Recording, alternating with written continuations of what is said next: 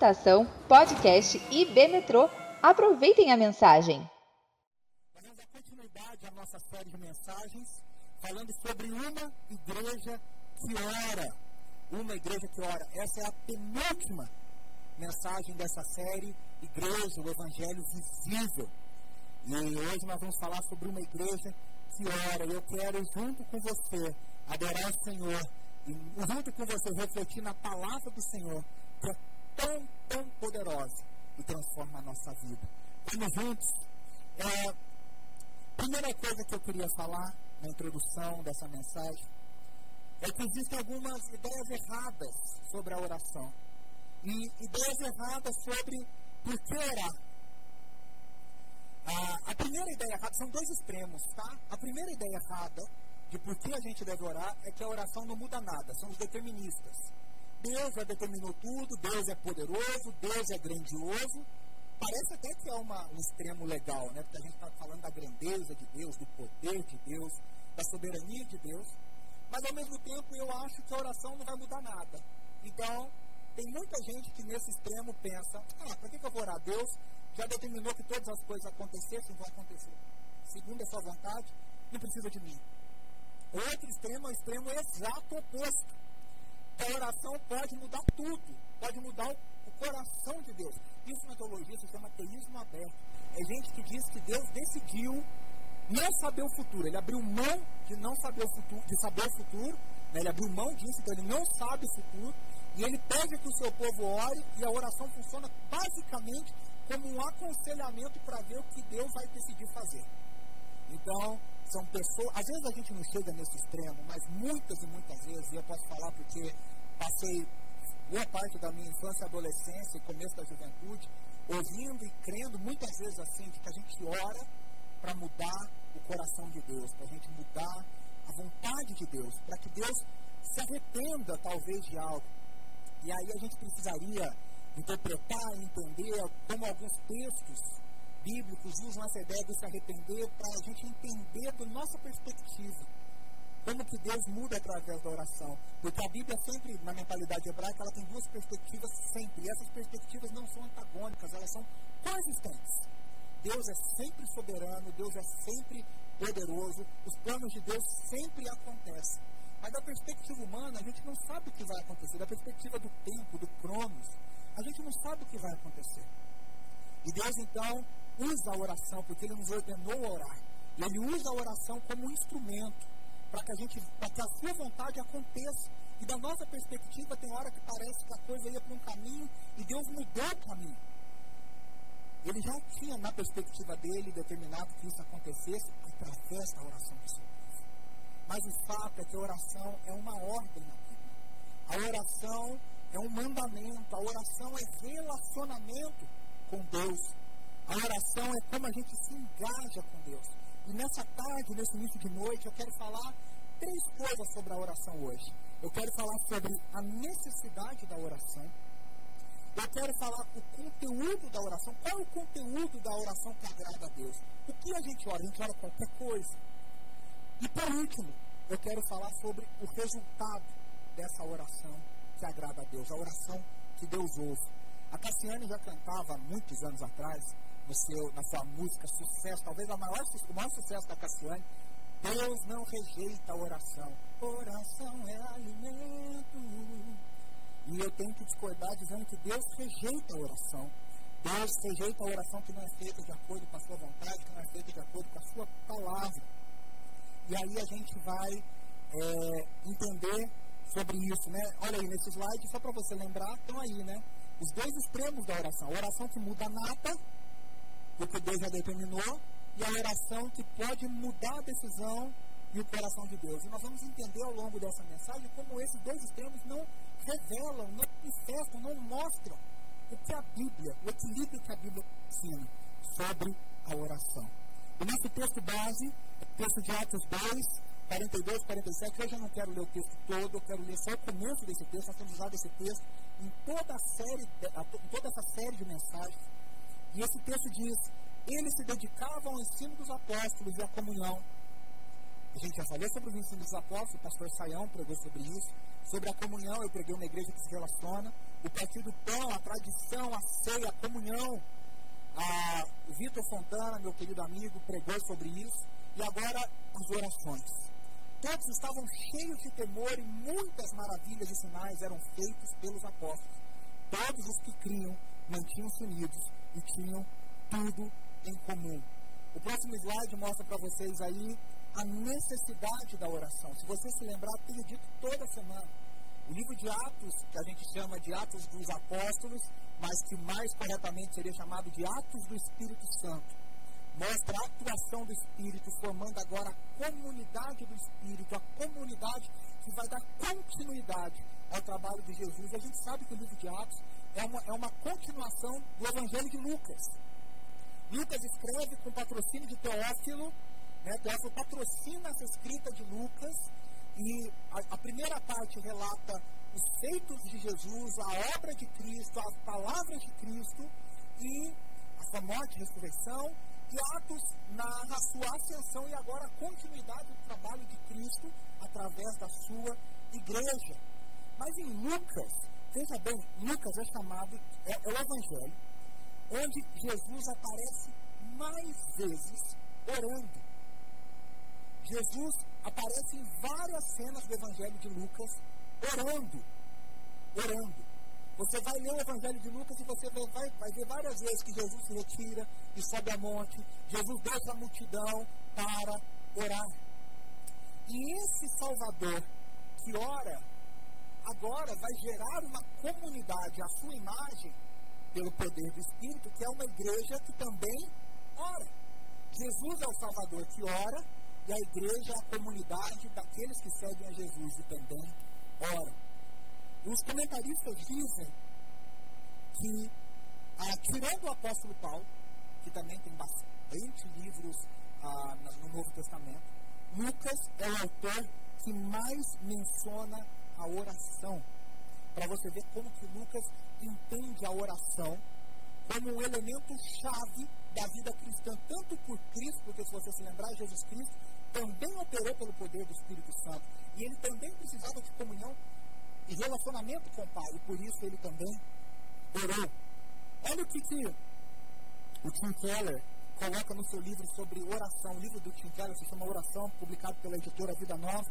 Ele diz assim: Jesus Cristo ensinou seus discípulos a orar, curou pessoas com orações, denunciou a corrupção da adoração no templo, o qual, segundo ele, deveria ser uma casa de oração.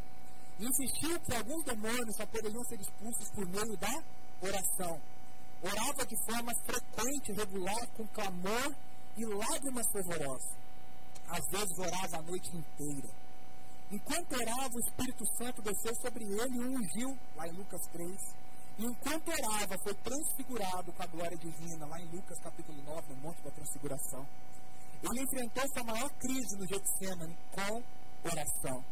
Nós ouvi, ouvimos orando pelos discípulos e pela igreja na noite imediatamente antes de morrer, João capítulo 17.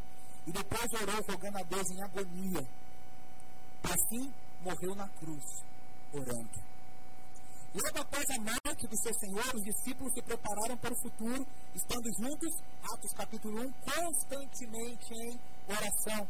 Todas as reuniões da igreja são dedicadas à oração. O poder do Espírito desce nos primeiros cristãos em resposta a orações poderosas. Espera-se que todos os cristãos, que ela termina essa parte dizendo, espera-se que todos os cristãos tenham uma vida de oração regular, fiel, dedicada e fervorosa. E ele diz no livro de Atos, a oração é um dos principais sinais de que o Espírito entrou no coração de alguém pela fé em Cristo Jesus. Por que, que a oração é necessária? Primeiro ponto que você pode acompanhar no slide. A oração é necessária porque ela nos faz conhecer a grandeza de Deus. O apóstolo Paulo, lá em Efésios, capítulo 1, versículo 18, diz: Eu oro para que os olhos espirituais de vocês sejam abertos. E quando os nossos olhos são espirituais, meus irmãos, não adianta a gente falar que Deus é grande, que Deus é poderoso, que Deus é soberano. Nós precisamos ter uma iluminação do Espírito Santo que vem através da oração para que os nossos olhos espirituais sejam abertos e a gente realmente saiba no fundo do coração, de verdade, com convicção, a grandeza de Deus, para que nós conheçamos a grandeza de Deus. É na oração que nós nos lembramos do Deus poderoso que nós servimos. É em oração que nós lembramos do Deus que tem o, todo o poder nas suas mãos. É em oração que nós lembramos, pelo poder do Espírito, pela iluminação do Espírito, que nós conhecemos o Deus que nós verdadeiramente devemos servir.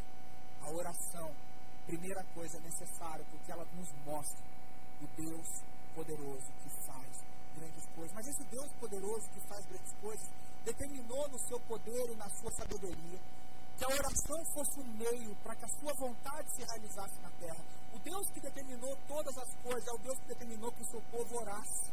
E através da oração do povo de Deus, esse povo passa a conhecer a esse Deus e passa a clamar pela sua vontade. E a vontade de Deus se torna real à medida que esse povo clama e conhece a Deus. A segunda necessidade da oração, está aí também, você pode ler comigo, diz: a oração é necessária porque nos faz ver quem nós somos, a nossa pequenez, a nossa dependência. À medida que nós contemplamos a Deus em oração, pela iluminação do Espírito, com os olhos espirituais abertos, nós também temos plena consciência de que nós somos nada, nós somos pó da terra, nós somos pequenos, nós somos ah, dependentes. Nós necessitamos de Deus. A oração nos faz olhar para dentro da nossa alma. Os salmos nos mostram isso de forma tão nua, tão crua.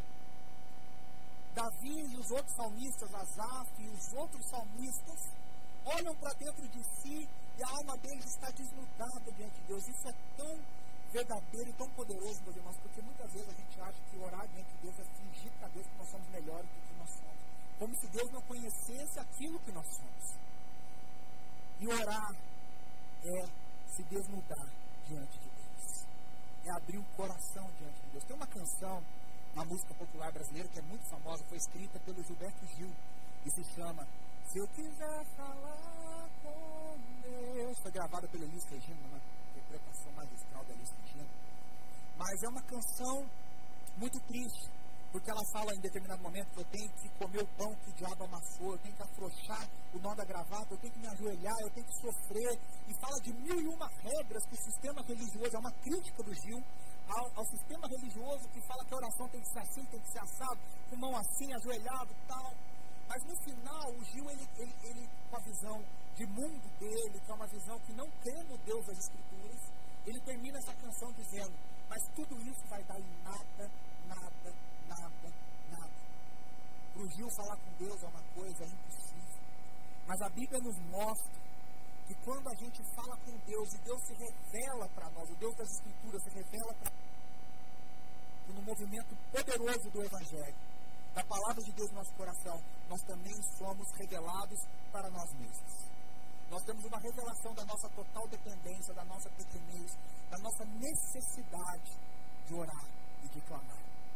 Os grandes homens de Deus oraram e oraram muito. O apóstolo Paulo diz: orem sem cessar. É claro que o apóstolo Paulo está dizendo que você tem que ficar orando 24 horas por dia, 7 dias por semana, 365 dias por ano. Ele está dizendo: vivam no espírito de oração constante. Existe uma frase famosa de Martinho Lutero que ele dizia: nos dias que eu tenho mais coisa para fazer. Olha que Lutero escreveu, pregou, viajou, traduziu a Bíblia, teve coisa para fazer. Ele diz: é o dia que eu mais gasto em oração. Jonathan Edwards, grande teólogo e filósofo norte-americano, maior da história dos Estados Unidos, gastava de 7 a 8 horas por dia em oração diante de Deus. E ele relata nos seus diários de experiências de uh, maravilhamento, de, de, de êxtase. Um homem que era extremamente conservador, que escrevia e lia os seus sermões, mas ele tem experiências de êxtase diante de Deus. E ele relata que ele olha para Deus, ele tem a, a, a graça do Espírito, de entender pelo Espírito, não é entendimento humano, a grandeza desse Deus, o amor de Deus, a graça poderosa desse Deus. E também reconhecer a sua pequenez e a sua dependência. É claro, meus irmãos, que eu não estou dizendo para você orar agora 7, 8 horas por dia. Nós sabemos da loucura da nossa rotina, da nossa situação, mas nós precisamos desenvolver, dentro da nossa loucura do dia a dia cotidiano, uma rotina de oração, um espírito de oração, uma constante comunicação em oração com Deus. A gente precisa sim estar com os ouvidos espirituais abertos, os olhos do coração, como diz o apóstolo Paulo, abertos, para que Deus fale conosco. A oração, ela não há como ter transformação sem oração. Não há como crescer espiritualmente oração, porque o Espírito Santo de Deus ora por nós e ora em nós e ora através de nós. A santificação, lembra que semana passada nós falamos, deixem-se encher pelo Espírito. Esse deixar, é, deixar-se encher pelo Espírito é construído em nós através da oração. De frases que brotam da nossa alma, do nosso coração diante de Deus. De um pensamento rendido diante de Deus. Uma vida rendida em oração diante da grandeza de Deus.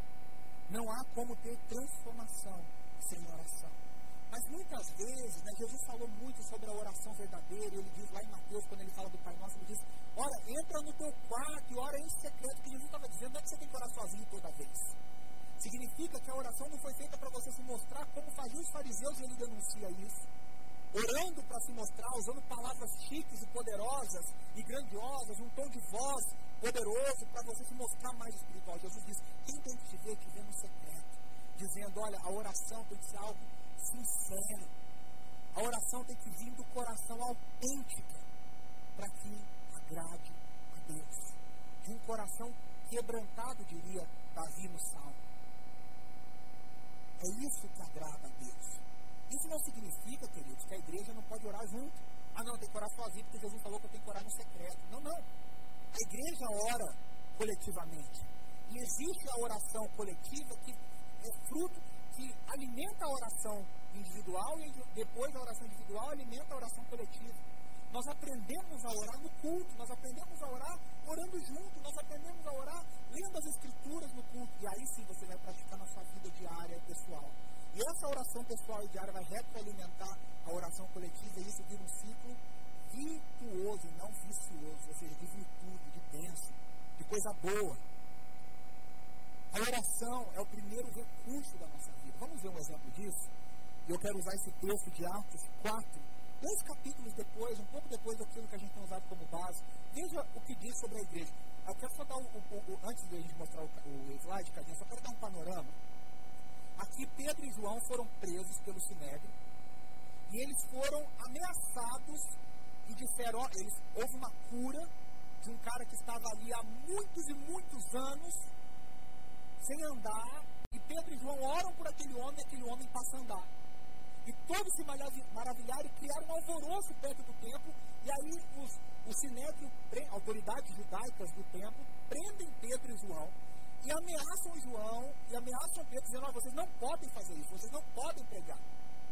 E aqueles homens que eu estava vendo o Hernandes Dias Lopes, querido reverendo Hernandes Dias Lopes, pregando esses dias, ele dizendo: um sinal que aqueles homens agora eram homens completamente diferentes e cheios do Espírito, é que dias antes, meses antes, aqueles homens fugiram diante da empregada do sacerdote do Sinédrio.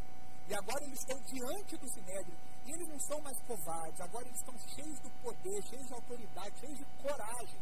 E eles dizem para as autoridades, eles dizem para os sacerdotes: olha, importa bem mais obedecer a Deus do que obedecer a homens. E a Bíblia diz que eles saíram, olha só, vamos ler aí juntos? Pode colocar na, na tela, Cadinho.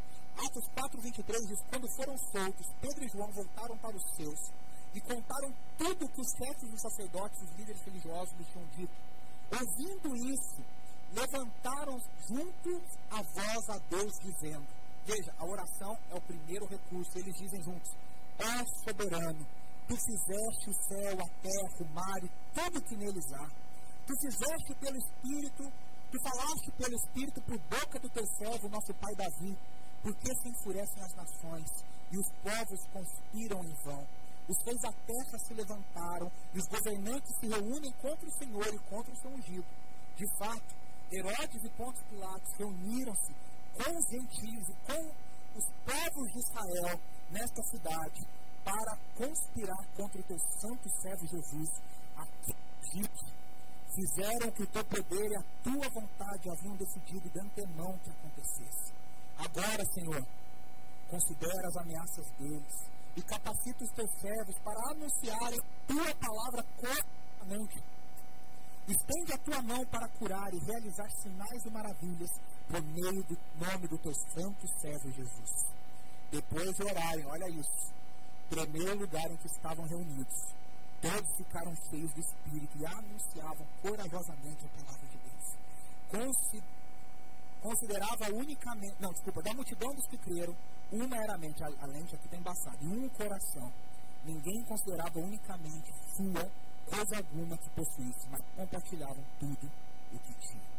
Veja só, o conteúdo da oração, a oração que treme, a oração que o Espírito Santo se agrada, a oração que Deus aceita, a oração que Deus responde. Qual é o conteúdo dessa oração? A gente vê a igreja usando essa oração como primeiro recurso. Eles foram imediatamente soltos, e ao serem, imediatamente após serem soltos, qual a primeira coisa que eles fazem? Eles se reúnem com o seu grupo. A gente não sabe se era um grupo menor, se era o grupo total da igreja. E nessa época já eram mais de 5 mil pessoas. Mas a Bíblia diz que eles oraram. E oraram pedindo algo que Deus se agradou, porque Deus respondeu a oração imediatamente, como nós acabamos de ler. Qual é o conteúdo da oração? Veja comigo. O conteúdo da oração deve ser as escrituras, aqui nesse caso, os salmos principalmente, como vocabulário e roteiro dessa oração. Nesse texto de Atos 4, eles citam, eles disseram, olha, como disse o nosso pai Davi, o teu servo, eles estão citando o Salmo 2. E ao citarem o Salmo 2, eles estão citando um salmo que foi interpretado pelo judaísmo do segundo templo e até antes como um salmo messiânico. Um salmo que apontou para além do trono Davi, mas o trono não de Davi em si, embora Davi também tenha enfrentado inimigos, também tenha enfrentado outras nações, mas Israel percebeu, os rabinos perceberam que havia algo mais. Falava do reino poderoso do Messias e que as nações se enfureceriam contra o Messias. Mas veja, o conteúdo dessa oração é o Salmo. É o Salmo 2. Pedro, quando prega em Atos capítulo 2, ele cita vários salmos entre eles o Salmo 116. Ah, Atos, olha só para vocês verem, eu tenho aqui anotado. Lucas usa a citação de outros 22 salmos no seu evangelho em Atos. Além do Salmo 2, ele cita outros 22 salmos. No sermão de Pedro, como eu disse, nós temos o Salmo 16, desculpa, não é 116, é o Salmo 16. Eugene Peterson, pastor de teologia bíblica, pastoral, homem de Deus, que escreveu tantos livros, abençoou o mundo, ele diz no seu livro sobre Salmos que Salmos é a nossa escola de oração. Os Salmos nos ensinam a orar. Sabe aquela pessoa que não tem o que orar? A gente vai orar e fica repetindo a mesma coisa e fala aquelas mesmas impressões, oh, Senhor Deus e Pai, te pedindo, Senhor Deus e Pai, nesse momento, Senhor Deus e Pai. Não estou dizendo que tem problema, mas muitas vezes isso é para mascarar que a gente ora a hora, diria o Tom Jobim. Fala, fala, fala e não diz nada ou quase nada. A gente muitas vezes não sabe o que orar, não sabe como orar, não tem roteiro de oração. E os salmos deveriam ser a nossa escola de oração, porque elas, eles foram a escola de oração de Israel. Jesus aprendeu a orar com os salmos e muitas vezes Jesus citou os salmos e cantou os salmos como um roteiro de oração. E veja, isso é tão natural para a igreja que a igreja não está fazendo um tratado teológico, a igreja está orando diante da perseguição. E a primeira coisa que eles fazem é citar um salmo, porque isso é natural para eles, aquilo está entranhado na alma deles. E muitas vezes a gente não cita as escrituras, a gente não sabe orar a oração que agrada a Deus, porque a gente não conhece as escrituras. A oração precisa ser imersa nas escrituras. Os salmos são uma ótima escola, porque os salmos também são citados centenas de vezes no Novo Testamento. Os discípulos, os apóstolos, o próprio Cristo orou e oraram os salmos. Mas nós temos vários outros trechos das Escrituras do próprio Novo Testamento que servem como base, como roteiro para a nossa oração, como conteúdo da nossa oração. As Escrituras têm que ser o nosso conteúdo, nós temos que orar de acordo com a palavra revelada, nós temos que orar de acordo com as Escrituras. Por isso que é importante orarmos as Escrituras. Vamos continuar para a gente ver qual é, o roteiro, qual é o conteúdo dessa oração. E olha esse slide, eu quero que você preste bastante atenção. Nós temos um paralelo, eu disse, Lucas e Atos têm vários paralelos. Eu tenho citado isso em todas as séries, em todas as mensagens dessa série. E o paralelo aqui é muito interessante, porque Lucas 11 retrata a oração do Pai Nosso, que é mais conhecida e mais usada, e ela é mais ampla, em Mateus capítulo 6, dentro do Sermão do Monte. Mas Lucas 11 também retrata a oração do Pai Nosso, uma oração mais resumida, e ela tem uma continuidade que não tem no texto de Mateus. Lucas 11, a oração do Pai Nosso, Jesus começa, olha aí no slide, dizendo: Santificado seja o teu nome. O Deus que é único, o Deus que é santo, o Deus que é poderoso. Está tudo dentro dessa frase: Santificado seja o teu nome. A igreja de Atos começa reconhecendo a santidade de Deus, a grandeza de Deus. Eles abrem a oração dizendo: Ó oh, soberano, que criou o céu, a terra e tudo que há eu e você precisamos começar a orar reconhecendo quem Deus é. Nós já dissemos isso. Quando a gente ora, a gente aprende quem Deus é. E aí eles continuam, Jesus continua dizendo: Venha o teu reino. A, a igreja né, diz: Os reis da terra se levantaram contra o Senhor e o seu ungido. No contexto da vitória do rei poderoso, o filho de Davi, o Messias prometido, que vem estabelecer o seu reino. A igreja de Jesus Cristo, Atos, está narrando o reino de Deus em ação, o reino de Deus inaugurado, o reino de Deus agora com a descida do Espírito, o enchimento do Espírito acontecendo. Jesus orou, venha o teu reino, e a igreja está orando, olha, os reis da terra se levantaram. Os reis da terra se levantaram, mas agora o teu reino já veio. E eles dizem assim, dá-nos a cada dia o nosso pão cotidiano, lá em Lucas 11, Jesus diz isso. A igreja não menciona isso, mas veja, no contexto da igreja, a gente sabe que a igreja vive todo dia crendo no sustento de Deus e todos compartilhando daquilo que tinham para que não houvesse necessidade, como diz o texto de Atos 2, 42 até 47. Eles já viviam o reino que traz a providência, o sustento de Deus. Aí Jesus continua lá em Lucas 11 dizendo: Pois também perdoando todos que nos devem. Veja, a, a, oração de Atos não menciona isso diretamente. Mas a igreja está sendo perseguida. E você não vê aqueles xingando, reclamando, se levantando contra os sacerdotes. Eles já perdoaram, eles colocam a vingança nas mãos de Deus no contexto escatológico, no contexto dos últimos dias. Eles dizem: Ó, não são nossos inimigos, porque o teu servo Davi disse que as nações se levantariam contra o teu ungido. E nós somos o povo dele, nós somos o povo de Jesus, nós somos a comunidade do Espírito, não são nossos inimigos. Embora eles que tenham sido presos, embora eles que estejam, sofrendo, mas eles já perdoaram, eles entenderam que a vingança pertence ao Senhor. E aí Jesus ah, assim, e não nos deixe cair em tentação. Qual é a tentação da igreja de Atos. A tentação da igreja de Atos é obedecer mais aos homens do que a Deus. E eles oram, e eles falam: Senhor, não nos deixe cair nessa tentação. Dá-nos coragem para pregar a tua palavra é, de forma autaz, de forma verdadeira, de forma plena. Meus irmãos, a oração que agrada a Deus é essa oração que serve de combustível para a missão da igreja, que ora pelo reino de Deus. Nós cantamos nessa tarde que o teu reino venha sobre nós, queremos tua glória sobre nós. Nós cantamos teu reino, poder, a glória para sempre. A igreja, como igreja, como, como a, a igreja verdadeira, o corpo de Cristo, tem que orar todos os dias para que o reino de Deus venha, para que a vontade de Deus seja feita. O reino de Deus vir significa que a vontade de Deus seja feita, que a lei de Deus seja estabelecida entre nós. E o que eles estão dizendo é o seguinte: olha, Senhor, isso aqui não pegou o Senhor de surpresa. O Senhor já disse lá através de Davi há muitos séculos atrás que as nações se levantariam. E eles incluem, é interessante que Davi escreve isso no contexto de Israel, e as nações são nações gentílicas. Mas eles incluem no salmo deles ele fala: as nações se levantaram e, o povo de Israel também se levantou, porque foi o povo de Israel, através de Herodes e Pôncio Pilatos, como autoridade, mas o sinédrio por trás, que crucificaram Jesus. E eles estão dizendo, isso já estava no teu plano, Senhor. Isso não te pegou de surpresa. Veja, aqui é a, a, a prática daquilo que nós temos falado. Deus já determinou, mas a oração do povo é necessária. Da nossa perspectiva, a oração é necessária.